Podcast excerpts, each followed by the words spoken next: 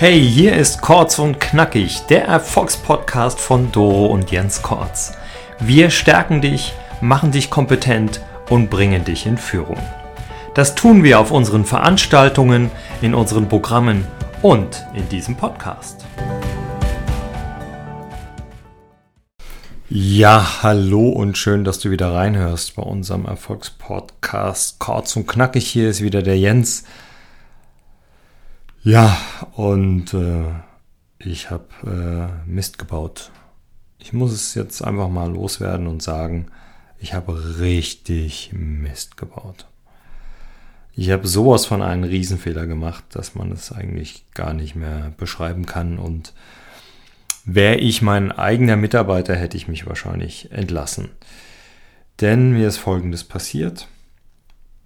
Es war ein Montagmorgen und ich war in Hamburg in einem Hotel, ähm, hatte mich gerade vorbereitet. Es war halb neun Uhr morgens, war im Seminarraum, hatte alles schon zurechtgelegt, habe mir meine Gedanken gemacht, wie ich starten werde. Und dann klingelte mein Telefon und äh, eine Dame war ganz aufgeregt dran und hat gesagt, Herr Kortz, wo sind Sie? Wir warten auf Sie.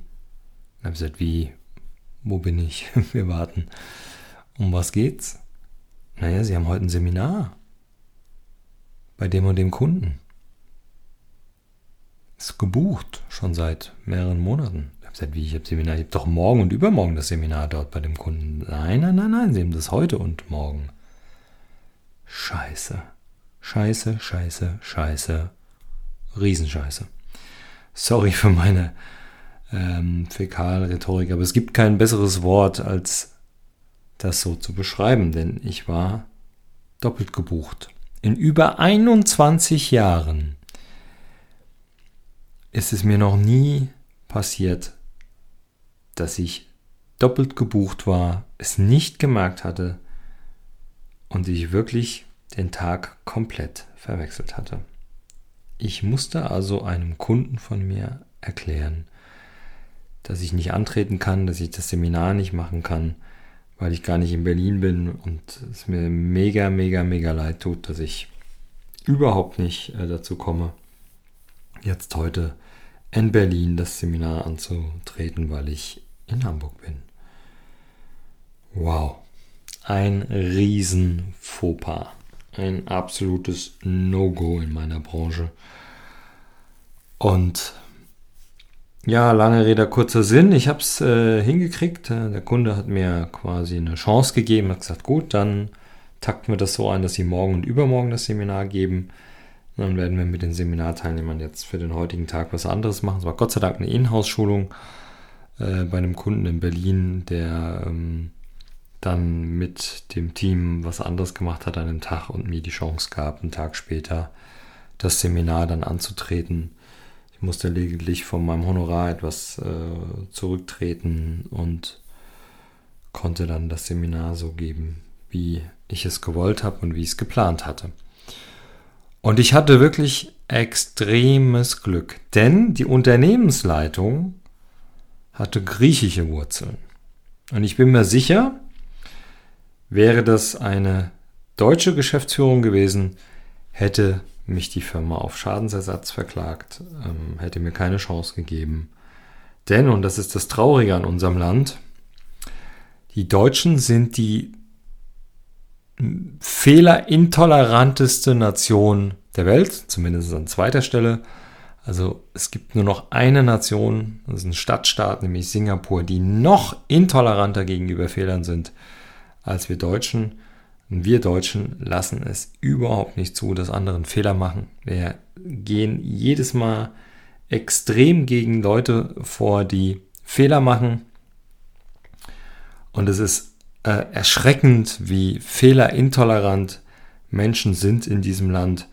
Da kommt ein Bus zwei Minuten zu spät und äh, weil auf der Busspur irgendwie ein Auto stand und er musste sich in den Verkehr einfädeln, er konnte nichts dafür. Und das Erste, was der arme Busfahrer hört, ist, Sie sind zwei Minuten zu spät. Mein Herrn, was ist los mit uns Deutschen? Was passiert da? Jeder von uns macht Fehler. Und die macht er nicht mit Absicht. Leute, Leute, Leute, Leute. jeder, der das jetzt hört, fasst dir doch mal an die Nase, du machst auch Fehler. Vielleicht gehörst du zu den Perfektionisten, die alle zehn Jahre mal einen Fehler machen. Und nicht jeden zehnten Tag. Mag ja sein, aber trotzdem müssen wir denn so rigide damit umgehen? Müssen wir das den Menschen immer so aufs Brot schmieren? Müssen wir da immer rechtlich vorgehen? Wie viel Energie verbrauchen wir, um anderen Menschen ihre Fehler permanent vorzuhalten und zu sagen, hey, da ist ein Fehler gemacht, das ist ja nicht gut, dann ja das und das, das. Wahnsinn! Was stimmt nicht mit uns? Und die Frage meine ich ganz ernst, weil ich kann dankbar sein, dass es da so locker zuging, dass der, die griechische Mentalität gesagt hat, ja, passiert, ist doof, nicht schön, Kortz, ähm, aber ähm, wir möchten das Seminar machen. Wir haben jetzt auch äh, kein Interesse, uns für einen anderen Trainer zu entscheiden. Wir finden so schnell eh keinen. Jetzt sind die Leute alle hier. Für morgen ist eh geblockt, also machen wir es so, dass wir morgen und übermorgen machen. Und äh, sie kommen uns preislich da ein bisschen entgegen und schon konnte ich das Seminar geben. Aber wir Deutschen, die reine deutsche Seele möchte den Fehler permanent dem anderen unter die Nase halten, möchte permanent ähm, sagen, wie schlecht der andere ist und Wahnsinn. Und es ist echt schade, dass wir so geworden sind. Ich glaube nicht, dass wir immer so waren. Ich glaube, das hat sich irgendwie entwickelt. Es gibt keinerlei Studien, warum wir so sind. Es gibt nur die Studie, dass wir so sind, dass wir an zweiter Stelle stehen in Sachen Fehlerintoleranz und lediglich eben Singapur noch schlimmer ist. Ich war nie in Singapur, ich kann das nicht beurteilen. Alles, was ich immer so höre, ist, dass es mega sauber ist da und mega kleinlich. Also dieses berühmte, die berühmte Geschichte, wenn man einen Kaugummi auf den Boden äh, wirft, dass man da gleich zu einer hohen Geldstrafe verdonnert wird. Und es ist hier in Deutschland fast schon ähnlich, jetzt nicht gerade mit dem Kaugummi, aber Wahnsinn, wie schnell der Deutsche sich an so einem Fehler aufreibt, ähm, sich hochzieht und wahnsinnig viel Kraft und Energie vergeudet, den anderen dafür zu bestrafen, dass er einen Fehler gemacht hat. Und wäre es nicht wünschenswert, wenn wir alle ein bisschen toleranter damit umgehen? Glaubt ihr, ich habe den Fehler äh, mit Absicht gemacht? Glaubt ihr, ich habe mich da äh, am Montagmorgen in den Zug gesetzt mit der frohen Hoffnung, dass ich um 9 Uhr ein Seminar gebe in Hamburg, äh, um den Berliner Kunden zu ärgern und zu sagen, Erti Betty, ich bin jetzt in Hamburg, jetzt musst du mal gucken, was du äh, davon hast. Gar nicht, es ist mir komplett durchgegangen. Ein riesen Fauxpas, wie gesagt, ähm, mir ging es auch nicht gut. Also ich kann jetzt nicht sagen, wow, hey, äh, toll, ich bin jetzt hier in Hamburg, ziehe mal in Ruhe mein Seminar durch. Also ich war da mit Sicherheit nicht in meiner besten Verfassung. Und es tat mir auch unendlich leid für, die, für den Kunden in Berlin. Aber wie gesagt, ich habe es äh, äh, gerade gebogen. Der Kunde hat mir verziehen, hat mir eine Chance gegeben. Und am Ende ist alles gut gegangen. Und ähm, wenn ich ganz ehrlich bin, wünsche ich mir das ähm, von vielen, vielen, vielen Deutschen, dass sie einfach mal ein bisschen entspannter sind, ein bisschen toleranter sind. Ja, äh, niemand ist perfekt. Und glaubt mir, der Fehler passiert nicht mit Absicht, sondern da ist irgendwas schiefgelaufen. Da hat einer nicht achtsam äh, genau drauf geguckt. Bei mir kann ich sagen, ähm, ich hatte jetzt zwölf Jahre lang eine Assistentin, die ähm, mir solche Dinge vom Hals gehalten hat, die äh, mich darauf hingewiesen hätte, dass wir da doppelt äh, gebucht sind und äh, das, dann hätte ich das im Vorfeld geklärt.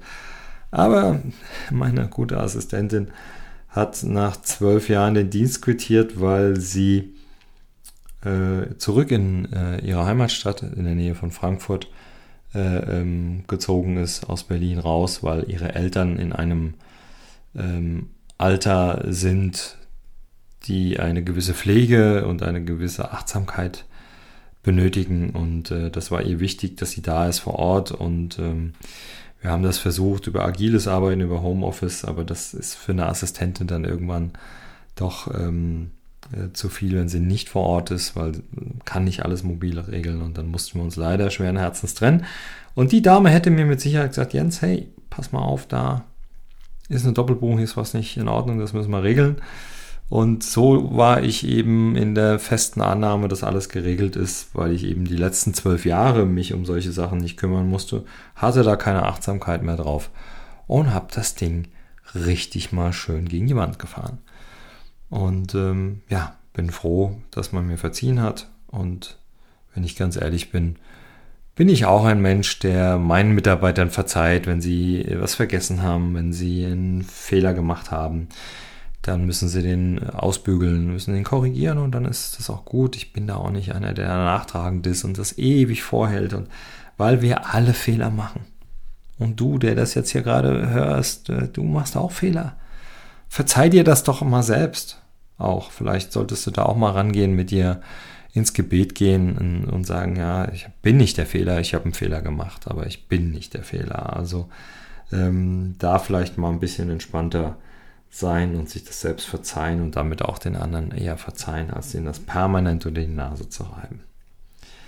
Ja, das war der Podcast von heute und ähm, du siehst auch ähm, ein, ein Jens Kortz macht Fehler und ähm, ähm, heute kann ich drüber schmunzeln, ist jetzt schon ein paar Wochen her und ähm, damals ging es mir nicht gut, als das passiert ist, klar, aber wie gesagt, das war der Podcast von heute. Hoffe, ähm, ich konnte dich damit inspirieren und äh, dir nochmal einen anderen Blickwinkel geben, wie man mit Fehlern umgeht. Und das ist äh, in den seltensten Fällen eben ein absichtlicher Fehler ist. Und wenn wir alle da ein bisschen toleranter rangehen, dann wird die Welt ein bisschen besser. Ich freue mich auf deinen Kommentar, dein Like und ähm, freue mich, wenn du uns weiterempfiehlst und natürlich weiter hier reinhörst. Die Resonanz ist äh, extrem positiv und ähm, vielen Dank nochmal an alle Stammhörer auch, dass ihr da so fleißig mithört und uns immer wieder sagt, wie ihr das findet und äh, für die vielen Feedbacks, die wir bekommen. Ähm, wir machen das hier richtig gerne mit dem Podcast und deswegen freu dich auf die nächste Folge. Bis dahin alles Gute, der Jens. Das war Kortz und Knackig, der Erfolgspodcast von Doro und Jens Kortz. Weitere Erfolgsmethoden findest du auf jenskortz.de slash bonus.